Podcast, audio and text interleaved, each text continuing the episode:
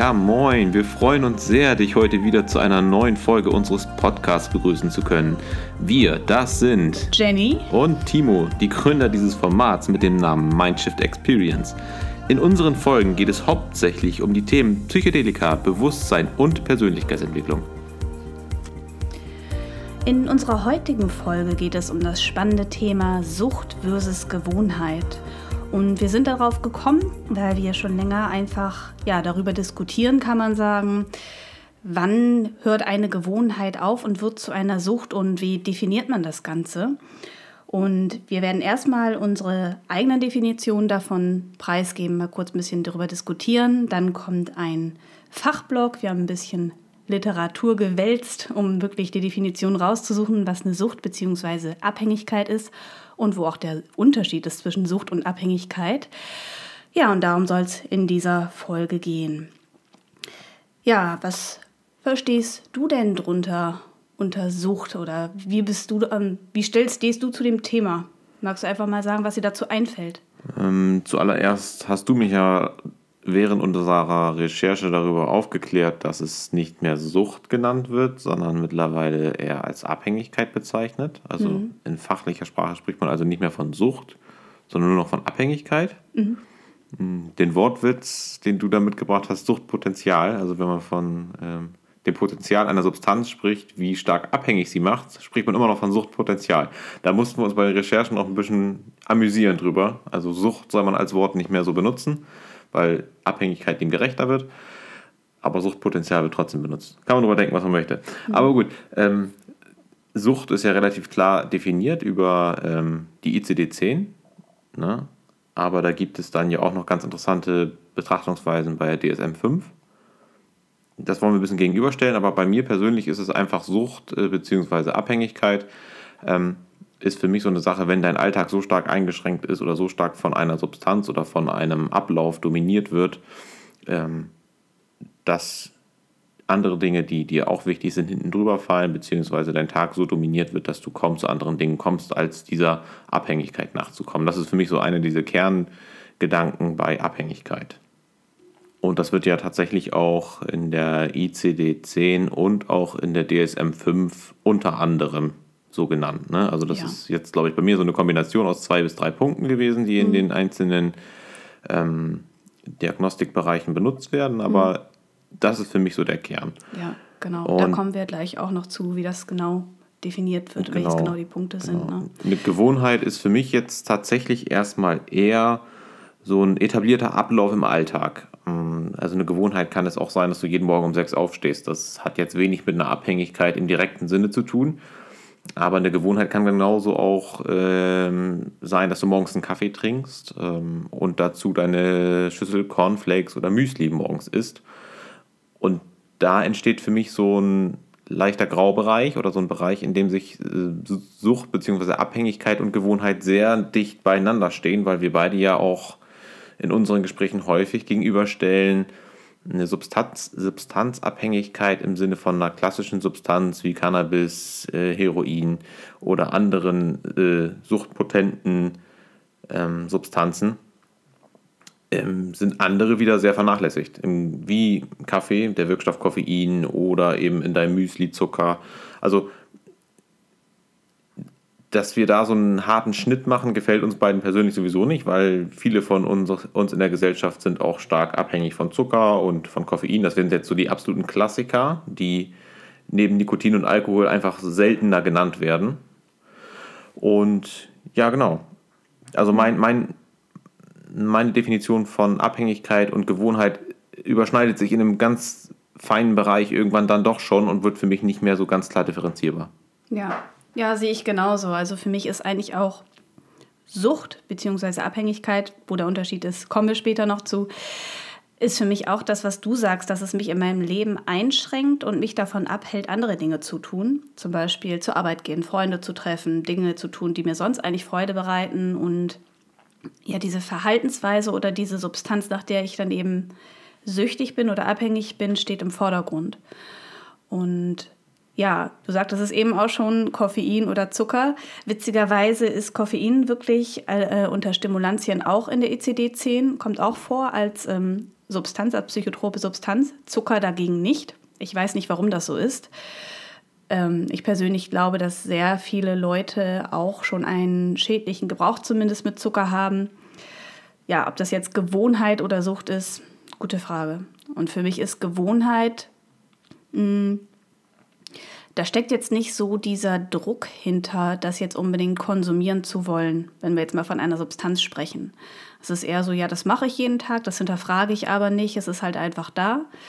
Wenn es jetzt aber nicht mehr da ist, dann äh, breche ich nicht in Verzweiflung aus oder ich würde jetzt nicht irgendwie, was weiß ich, nicht zur Arbeit gehen, weil ich jetzt diese Substanz ähm, ja, konsumieren muss, wie auch immer. Also grundsätzlich stimme ich da mit dir sehr überein. Ich finde aber, dass dieser Grad so unglaublich schmal ist, weil zum mhm. Beispiel bei ähm, Cannabis ist es ja ganz oft so, dass kein richtiger Suchtdruck dahinter steht, sondern auch wirklich dieses, diese blöde Gewohnheit gegen Abend oder wie auch immer die persönliche Gewohnheit aussieht, ein, eine Substanz zu konsumieren, die dich in einen anderen Zustand bringt, aber dich auch abends nicht zwingt, sondern es ist eine Gewohnheit. Und ich finde, das ist eine ganz, ganz schwammige Definition. Deswegen finde ich diesen Grenzbereich so super interessant. Wo ist es Sucht, wo ist es Gewohnheit? Das, ist, das kann man sowieso nicht ganz klar sagen. Also das kann man versuchen über diese Stichpunkte in der ICD ähm, 10 sind es, glaube ich, sechs Stück, bin ich der Meinung. Ich mhm. weiß es nicht ganz genau.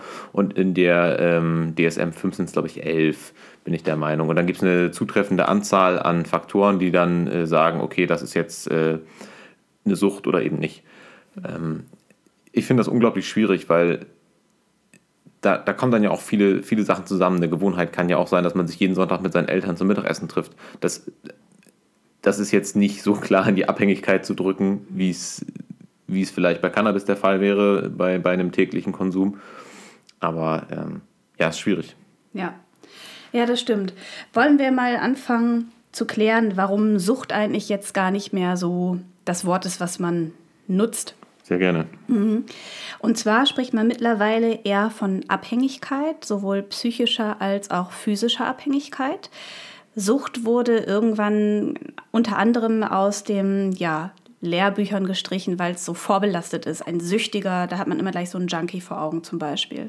Zum anderen war es auch eben einfach so, dass eine Sucht quasi nur die psychische Abhängigkeit beschrieben hat und die physische, also ja, die psychische Abhängigkeit und die physische Abhängigkeit außen vor gelassen hat. Und mittlerweile trennt man das einfach eben in psychische Abhängigkeit und physische Abhängigkeit und ja, natürlich auch noch schädlichen Substanzgebrauch, von dem wir jetzt heute erstmal so nicht sprechen.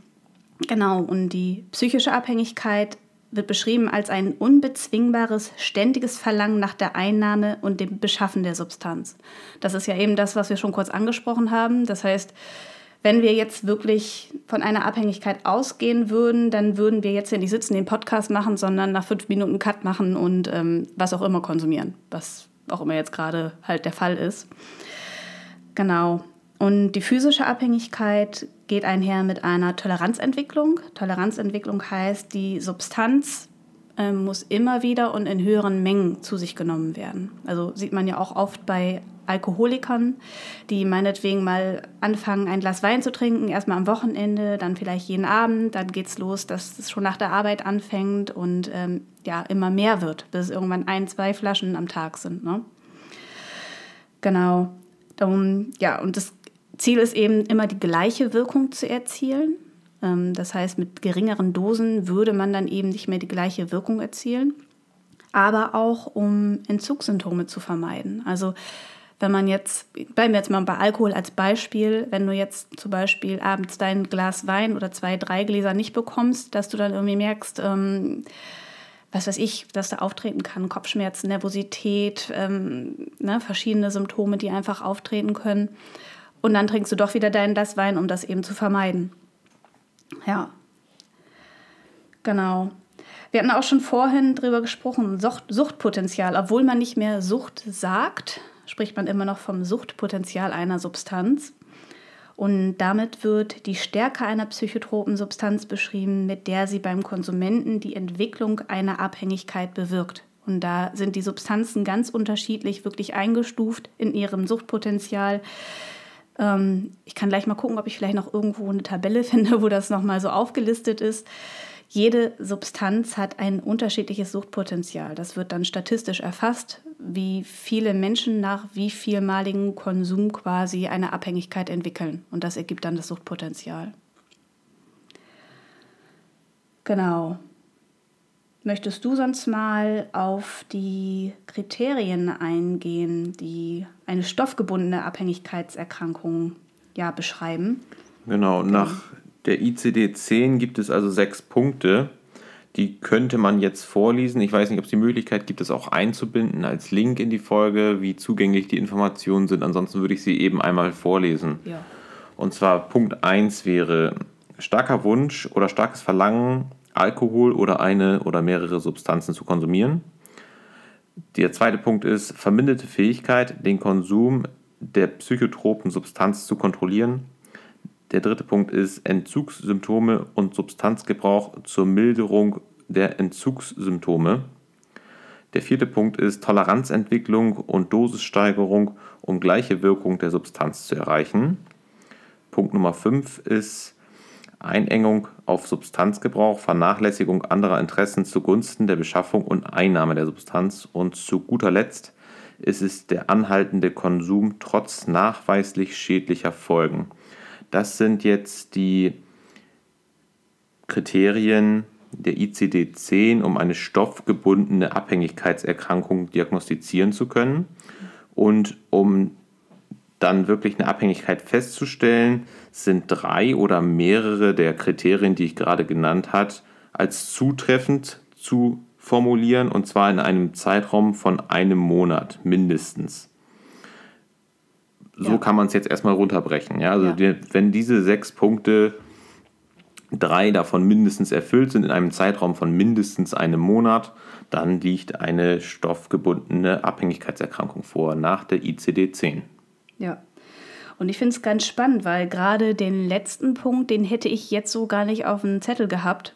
Ähm, anhaltender Konsum trotz nachweislich schädlicher Folgen. Ich habe da tatsächlich gerade schon wieder Alkohol äh, im Blick, weil ich finde, Menschen, die regelmäßig Alkohol, Alkohol konsumieren, sieht man das ja auch relativ schnell an, körperlich. Und ich kann mir nicht vorstellen, dass die Menschen selber das nicht merken. Ich will es nicht ausschließen, kann sein, dass die da keinen Blick für haben, aber ich denke mal schon, dass die meisten Menschen wirklich merken, wenn sich der Körper verändert, wenn, ja, keine Ahnung, die Haut plötzlich äh, rote Äderchen bekommt oder wenn man vermehrt zum Schwitzen neigt.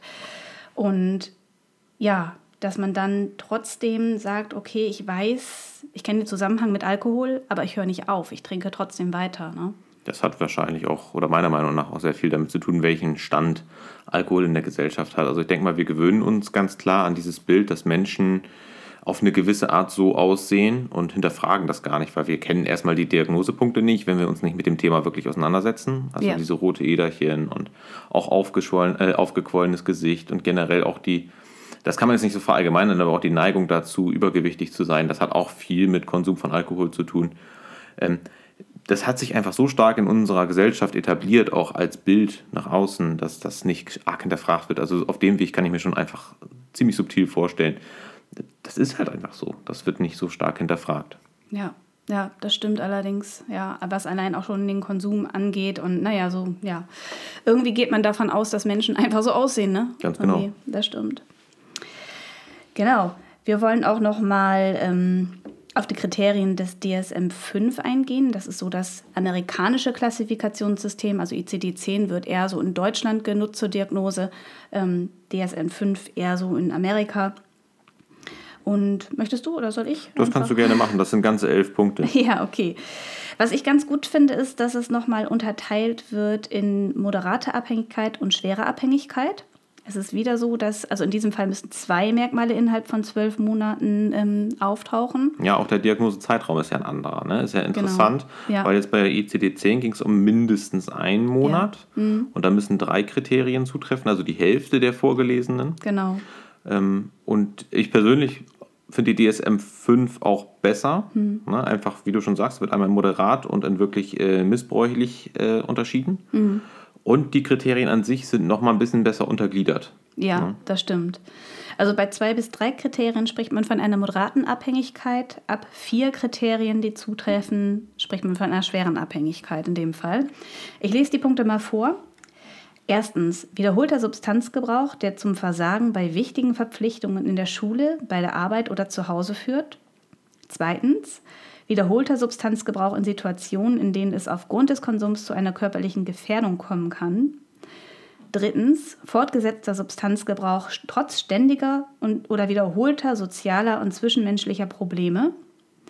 Viertens, Toleranzentwicklung charakterisiert durch ausgeprägte Dosissteigerung oder verminderte Wirkung unter derselben Dosis.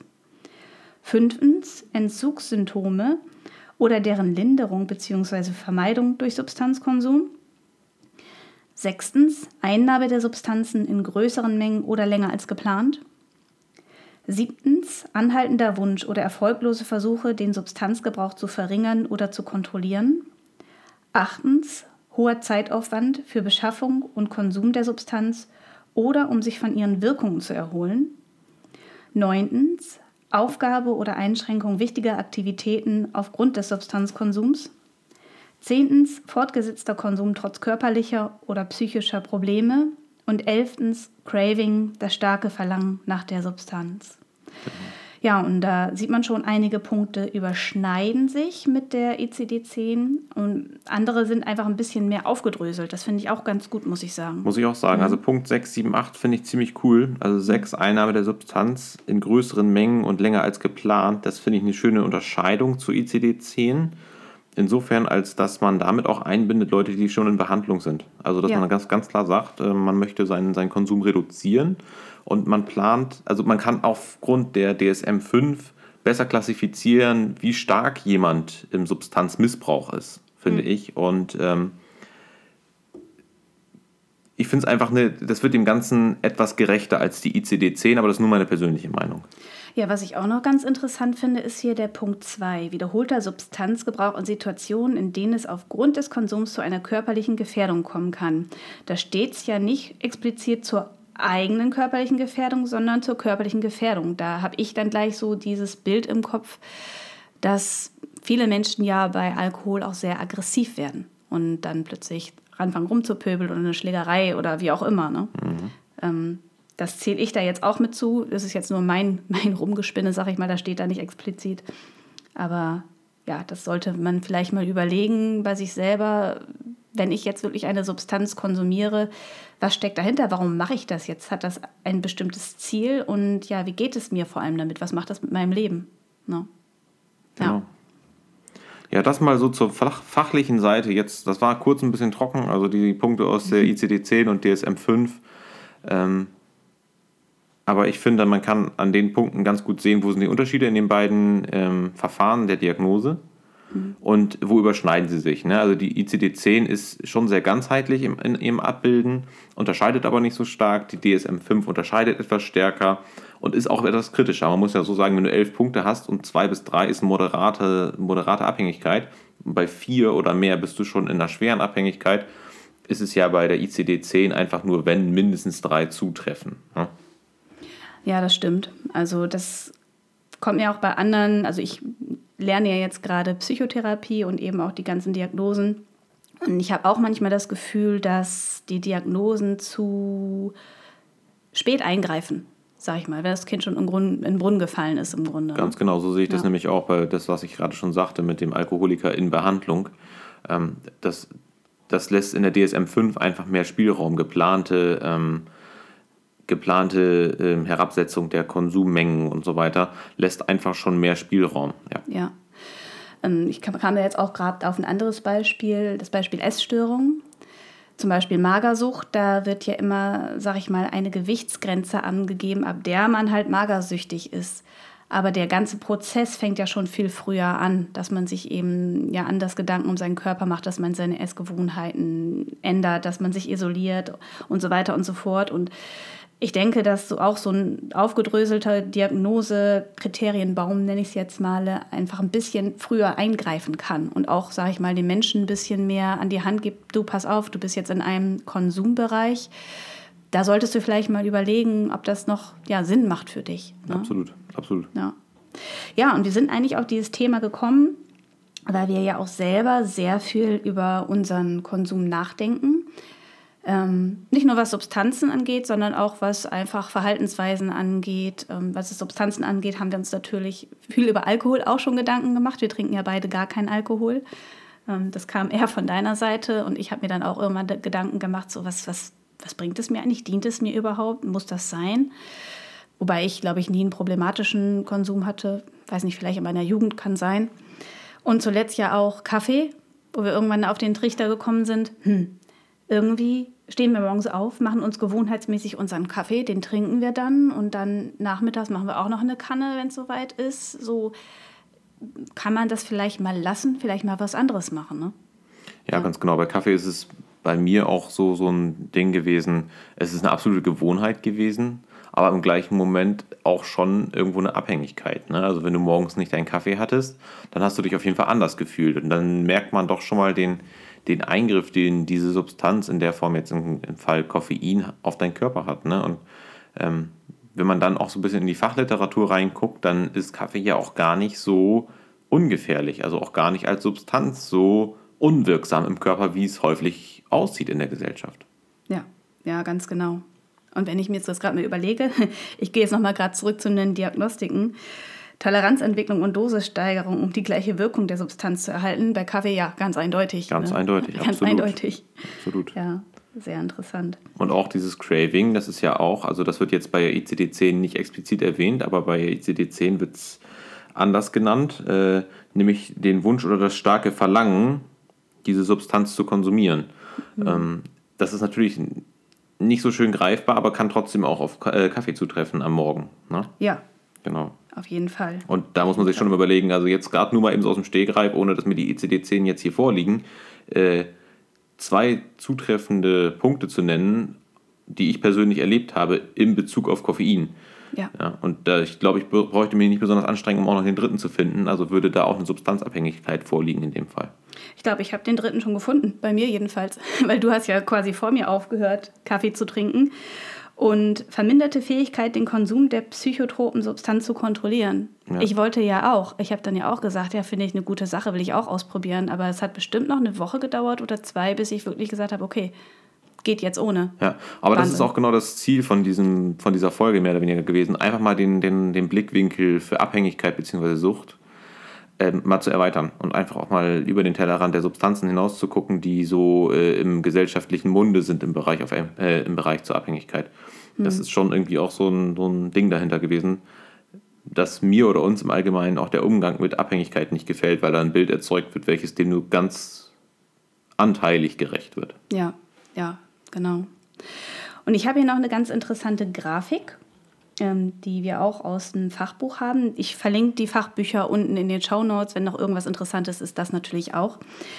Und zwar über die Verteilung der Substanzabhängigkeiten in Deutschland. Und bevor du das sagst, mir ist alles aus dem Gesicht gefallen, als ich das gesehen habe. Und ich habe Jenny erstmal gefragt, von wann das Buch ist. Und ich bin der Meinung, die Ausgabe war von 2010. Mhm. Also es ist ein aktuelles Lehrbuch für den Heilpraktiker, ist das, ne? Genau. Mhm. Und äh, also Heilpraktiker für, Heilpraktiker für Psychotherapie. Mhm. Und ähm, ich kann vorwegnehmen, das macht keinen Spaß. Mhm. Genau, weil wir sprechen hier über ja, Substanzen, von denen die meisten Leute ja meinen, die machen super abhängig, ähm, was bei Psychedelika ja gerade nicht der Fall ist. Aber tatsächlich ist es hier aufgedröselt und 70 Prozent aller Substanzabhängigkeiten sind Alkoholabhängigkeiten. Und das finde ich Wahnsinn. Also das ist krass. Ich meine, spielt natürlich auch mit rein, dass Alkohol eine ja, Substanz ist, die verfügbar ist, die gesellschaftlich anerkannt ist und gerade das die Leute sich nicht hinterfragen, ab wann ist denn jetzt eine Sucht da bei mir? Aber 70 Prozent finde ich schon Wahnsinn. Das ist ein richtiges Brett, vor allem ja. wenn, wenn wir uns dann immer wieder vor Augen führen, wie mit Substanzen, die illegalisiert sind, umgegangen wird, im Sinne von, was für ein Stigma den anhängt und, und wie hart damit ins Gericht gegangen wird, unverhältnismäßig, aber es kein gesteigertes Hilfsangebot gibt. Also ob jetzt für die Substanzen, die illegal sind oder für die Substanzen, die frei verkäuflich sind, wie Alkohol, Kaffee und Co. Ja.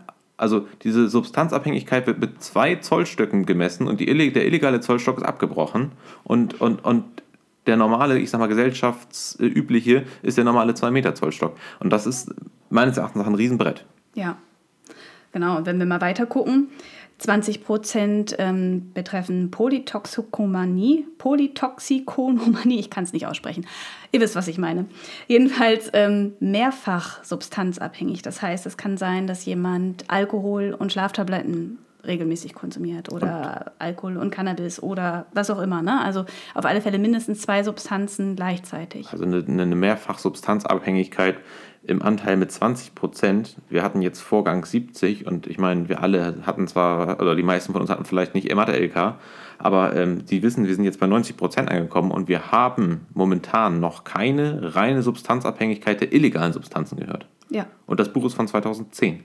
Ganz genau. Und da kommt gleich noch was, was mich auch vollkommen aus den Socken gehauen hat. Mhm. Ähm, mach ruhig erstmal weiter. genau, wie gesagt, wir sind schon bei 90 Prozent. Und der nächste Punkt sind Medikamente. Und da sind wir zwar nicht unbedingt bei so verfügbaren Substanzen wie Alkohol, aber es sind immer noch keine illegalen Substanzen. Und ich meine auch, dass gerade ähm, wenn man solche Substanzen verschrieben bekommt, nicht ausreichend darüber aufgeklärt wird. Ja, die Medikamentenabhängigkeit in dieser Grafik ist es jetzt mit 5% eingetragen. Ich würde tatsächlich persönlich aus eigener Meinung heraus sagen, dass der Anteil gestiegen ist in den letzten zehn Jahren. Mhm. Allein die Berichterstattung und auch so das, was man so hört im Allgemeinen, weist für mich ein bisschen darauf hin, dass der, dass der Anteil gestiegen sein dürfte in der Medikamentenabhängigkeit. Welcher Anteil dafür verloren hat, kann ich schlecht sagen. Ja, ja, genau. Ich denke mal auch, dass bei der Polytoxikomanie, ich kann es doch aussprechen, auch natürlich Medikamente mit bei sind. Absolut. Also, na, das ist, ja, das könnte man eigentlich nochmal extra aufdröseln, aber ja. Und jetzt kommt eigentlich irgendwie dieser Punkt, den ich überhaupt nicht verstehen kann. Also in der Tortengrafik. Wir sind bei 95 Prozent. Ja, wir sind jetzt bei der letzte Punkt, das sind 5%, da steht einfach nur Drogen drüber. Das, das heißt, 5% sind alle anderen Substanzen. Alle anderen Substanzen, das heißt Heroin, Kokain, äh, Cannabis, alles, was euch gerade einfällt. Alle, Amphetamine, alles. Alle Substanzen werden jetzt in dieser Grafik, das ist jetzt kein Vorwurf an die Grafik an sich, aber werden in diesen 5% zusammengefasst. Also ja. 5% der Substanzabhängigkeit, die in Deutschland diagnostiziert ist, sind Drogenabhängigkeiten. Ja, das ist und das ist verhältnismäßig wenig. Ich will das damit ja. nicht schönreden. Ich möchte einfach nur sagen, alle Substanzen werden jetzt unter Drogen zusammengefasst. Mhm. Und ähm, das, ist, das ist irgendwie fast schon lächerlich, was für eine Art von Umgang wir damit pflegen, gesellschaftlich dann. Ja, ist es auch. Vor allen Dingen, wie gesagt, ich lerne das ja jetzt gerade und in jedem Buch, in jedem Fachbuch, was ich lese, blätter ich über die Alkoholabhängigkeit. 10 Seiten, 20 Seiten und ich sag mal, alle anderen Substanzen sind dann so auf drei Seiten verteilt. Das ja. ist echt Wahnsinn. Und das müsste ja eigentlich meines Erachtens noch anders sein. Ich finde, für jede Substanz müsste es mindestens genauso viele Informationen geben wie für Alkohol. Also, weil in jeder Substanz steckt ja eine Gefahr oder ein Benefit oder eine Problematik in irgendeiner Weise. Nur wird, also durch dieses Forschungsverbot, was da auferlegt wurde, durch die Illegalisierung dieser Substanzen, also in dem Fall Drogen, ähm, haben wir, wissen wir zu wenig über die Substanzen. Das ist also häufig auch für alle, die mit der Diagnostik und der Behandlung solcher Leute zu tun haben, die eine Abhängigkeit verweisen, ein Riesenblindflug. Ja.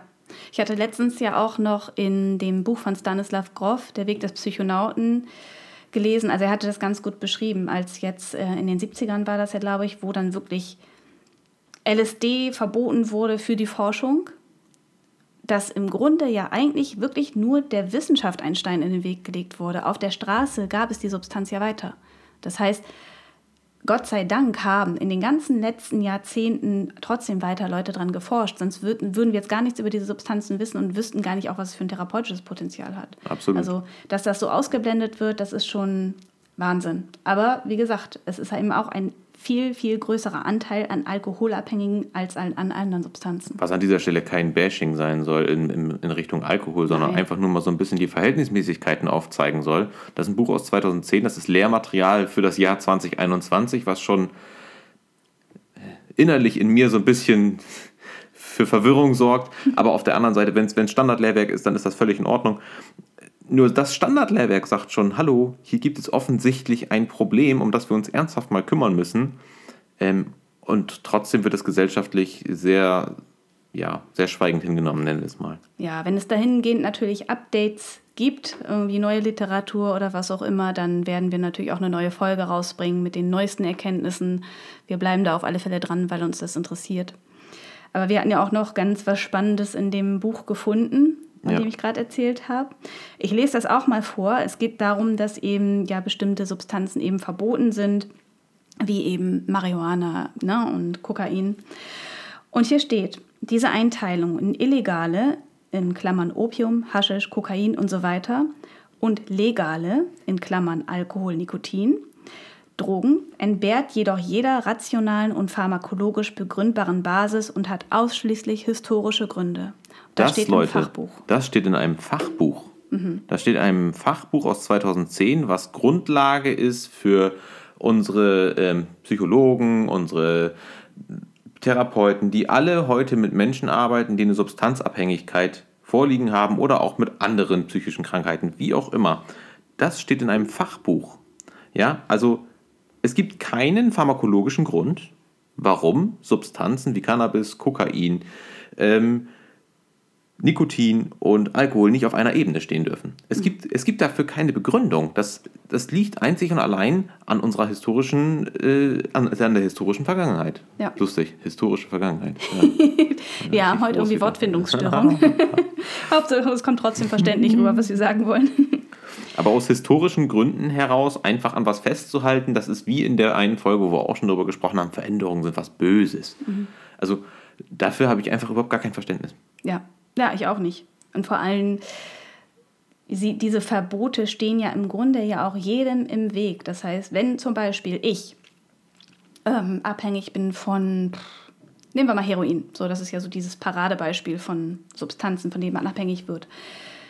Was mache ich dann? Meinetwegen, ich probiere es einmal aus, ich probiere es nochmal aus und irgendwann nach einem halben Jahr merke ich, shit, das ist, wird mir zu viel. Was mache ich dann? Also ich habe dann ja Angst, dass ich etwas Illegales gemacht habe. Das heißt, eventuell komme ich ins Gefängnis oder kriege Geldstrafen oder was auch immer. Also sage ich wahrscheinlich nichts und ähm, ja, lass das einfach so laufen, bis es irgendwann wirklich den Punkt erreicht, wo es kein, ja, kein Return mehr gibt, wo ja. ich wirklich in so tief in die Abhängigkeit ähm, gerutscht bin, ja, dass ich gar nicht mehr weiß, was ich machen soll. Also wir brauchen keine Verbote mhm. in der Welt für solche Substanzen, wir brauchen Aufklärung. Jedem muss die Information zugänglich gemacht werden, die er braucht. Ja. Wir brauchen kein, keine Schutzvorrichtung im Sinne dessen, dass ah, wir müssen die Gesellschaft vor Einflüssen dieser Substanzen schützen. Das ist zwar alles schön und gut, aber wie gut das funktioniert, sehen wir. Alkohol ist eine legal verfügbare Substanz und das wird jetzt als Grundlage dafür genommen, warum wir damit ein Problem haben. Leute, es liegt einzig und allein an der Aufklärung, an dieser Mengenverfügbarkeit, an dem Style, den wir leben, an diesem, ach komm, lass uns was trinken gehen, ach komm, wir ballern uns noch einen Cocktail wieder gesagt, kein Bashing gegen Alkohol, sondern generell gegen den Umgang mit Substanzen, und zwar Substanzen in jeglicher Hinsicht. Ja, genau. Und zum einen sich selber immer wieder zu hinterfragen, mal zu gucken, okay, stimmt mein Konsum noch? Passt das noch zu mir? Macht das Sinn? Andererseits aber auch wäre es schön, wenn man jetzt zum Beispiel jemand anders merkt, okay, der hat vielleicht ein Problem mit was auch immer, mit Alkohol, mit Cannabis, mit was auch immer den nicht zu stigmatisieren und einfach sagen, ja, ja, das ist ja ein Alki, mit dem will ich nichts zu tun haben, sondern wirklich, ja, vielleicht mit den Menschen einfach mal sprechen, mal hinterfragen, du sag mal, mir ist das aufgefallen, dass es vielleicht ein bisschen viel sein könnte, steckt da irgendwas hinter? Wahrscheinlich werdet ihr von der Person ein Nein bekommen. Nein, ich habe alles im Griff. Das hat so eine Abhängigkeit nun mal so an sich. Aber es wäre einfach schön, wenn wir Menschen, die ein Problem haben, egal womit, eine, eine Krankheit haben, in dem Fall eine Abhängigkeit, nicht immer so an den Rand der Gesellschaft drängen, sondern ja, dem Gehör verschaffen. Ich wollte gerade sagen, das hat ja auch die Haltung der Person, wenn ich ihn damit konfrontiere, hat ja auch viel damit zu tun, was das Echo der Gesellschaft darstellen wird. Mhm. Man ist sich ja über die Antwort der anderen im Prinzip im Klaren. Man hat nämlich ein Abhängigkeitsproblem und das ist gesellschaftlich ein, ein Stigma. Ob das, also und da müssen wir weg. Wir müssen davon weg. Wenn ich erkältet bin, sagt doch auch niemand zu mir, bist du ein Weichei. Sondern man sagt zu mir, ey, kann ich dir irgendwie was Gutes tun, so nach dem Motto. Mhm. Also, warum denn nicht auch mit sowas? Also, wo ist das Problem, Leute? Wo ist das Problem, dass man anfängt, diese, diese, dieses Stigma von Substanzabhängigkeiten zu verändern und den Menschen wirklich zu helfen? Und das Ganze nicht nur in die Ecke zu stellen, zu sagen, ah, da gibt es so eine kleine graue Zone, da hängen die ganzen Spinner rum, die sich den ganzen Tag nur zuballern. Die Wahrheit ist, es ist mitten in der Gesellschaft mit einem Haufen von Substanzen, mit einem Haufen von Konsumarten. Das geht nicht nur über die Substanzen, sondern auch über unseren Medienkonsum, über unser Einkaufsverhalten bei Elektronik, Lebensmitteln und so weiter. Wir müssen dieses Thema einfach mitten in die Gesellschaft bringen. Jeder muss da seinen Teil zu beitragen. Und für mich ist das so eine absolute Herzensangelegenheit, dass Leute anfangen, über ihre ihre Gewohnheiten oder ihre eventuellen auch Abhängigkeiten zu sprechen, ohne dass sie befürchten müssen, in die Ecke gestellt zu sein. Auf jeden Fall. Auf jeden Fall. Ja, genau. Und für sich selber wirklich herauszufinden, wo der Unterschied zwischen Abhängigkeit und Gewohnheit ist, das kann man natürlich zum einen eben damit machen, indem man sich diese Kriterien mal anschaut. Ein zweiter Punkt wäre natürlich auch vielleicht mal zu einer Suchtberatung zu gehen. War ich selber noch nicht, würde ich gerne mal hin, um mir das mal anzugucken, wie es da ist, aber die sind ja dafür da. Aber auch generell vielleicht einfach mal seine Gewohnheiten zu hinterfragen. Also gar nicht mal zu sagen, okay, ich könnte eine Abhängigkeit haben, sondern einfach mal so zu überlegen, ja, was, was habe ich für Gewohnheiten, was mache ich jeden Tag? Ne? Und du hattest hier ja eine gute Definition aufgeschrieben. Möchtest du da mal was zu sagen? Lies mir mal vor, vielleicht finde ich da noch mal so, Gedanken zu. Genau. Etablierter Ablauf innerhalb des Tages hattest du aufgeschrieben. Ja, das hatte ich zu Anfang schon gesagt. So, also in, okay. in, meiner persönlichen Definition. Alles genau. klar. Genau, ich hatte ja dann ja noch als Definition für Gewohnheiten Verhaltensmuster, die man nicht hinterfragt. Für mich ist das immer so wie ein, ja, wie so ein Programm beim Computer, was im Hintergrund eigentlich die ganze Zeit abläuft, was aber nicht gestoppt wird. Ne? So, und da hatten wir auch schon vorhin drüber gesprochen. Wir hatten hier noch das Beispiel Essen mit Abendessen. Esse ich jetzt Abendessen, weil es ist 18 Uhr und es ist die Zeit dafür? Oder horche ich vielleicht mal in mich rein, ob ich Hunger habe? Also dieses auch ein bisschen bedarfsgerechte Handeln. Ne? Also ich meine, wir haben alle einen durchgetakteten Tag, was natürlich auch damit zusammenhängt, dass wir alle arbeiten oder Termine haben. Ähm, aber bei den ganz grundlegenden Sachen vielleicht einfach mal zu überlegen, okay, es ist jetzt 18 Uhr, jetzt würde ich Abendessen. Habe ich überhaupt Hunger? Kann das vielleicht noch eine Stunde warten? Brauche ich heute vielleicht gar nichts zu essen? Sowas einfach mal zu hinterfragen. Ne? Brauche ich vielleicht gerade was anderes? Ja, ganz genau. Und ähm, da fällt mir auch noch Folgendes zu ein.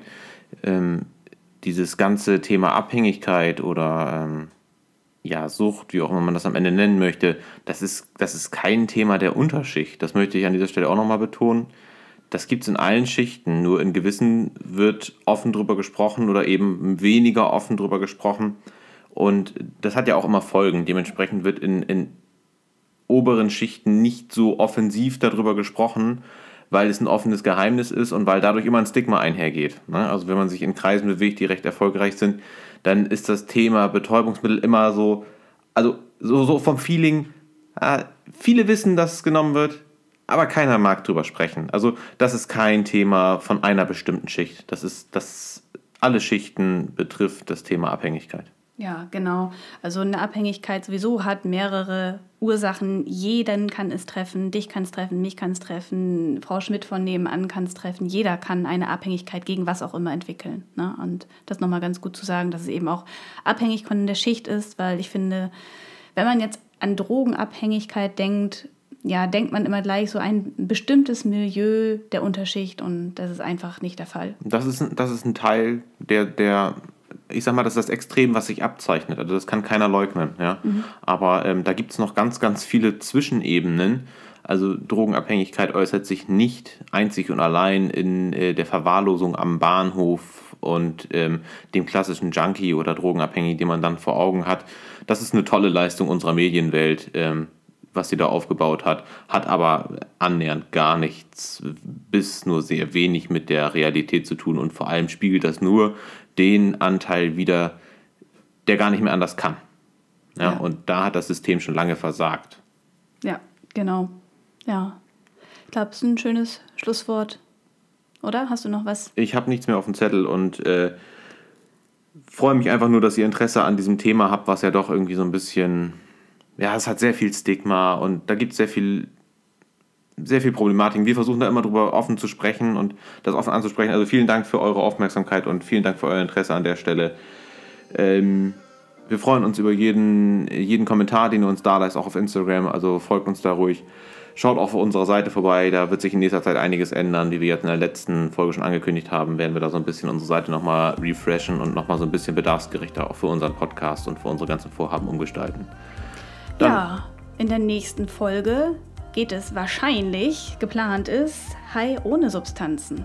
Na, dadurch, dass wir ja sehr viel über Substanzen sprechen, jetzt heute auch über die Abhängigkeit, wollen wir euch mal ein paar Möglichkeiten vorstellen, wie man auch veränderte Bewusstseinszustände ganz ohne Substanzeinnahme, nennen wir es mal so, ohne Substanzeinnahme bewirken können. Wenn ja. euch das Thema interessiert, seid nächste Woche wieder dabei. Ganz genau so ist es. Wir freuen uns auf mhm. euch. Bis dahin, macht es gut, nicht? Tschüss. Ciao, ciao.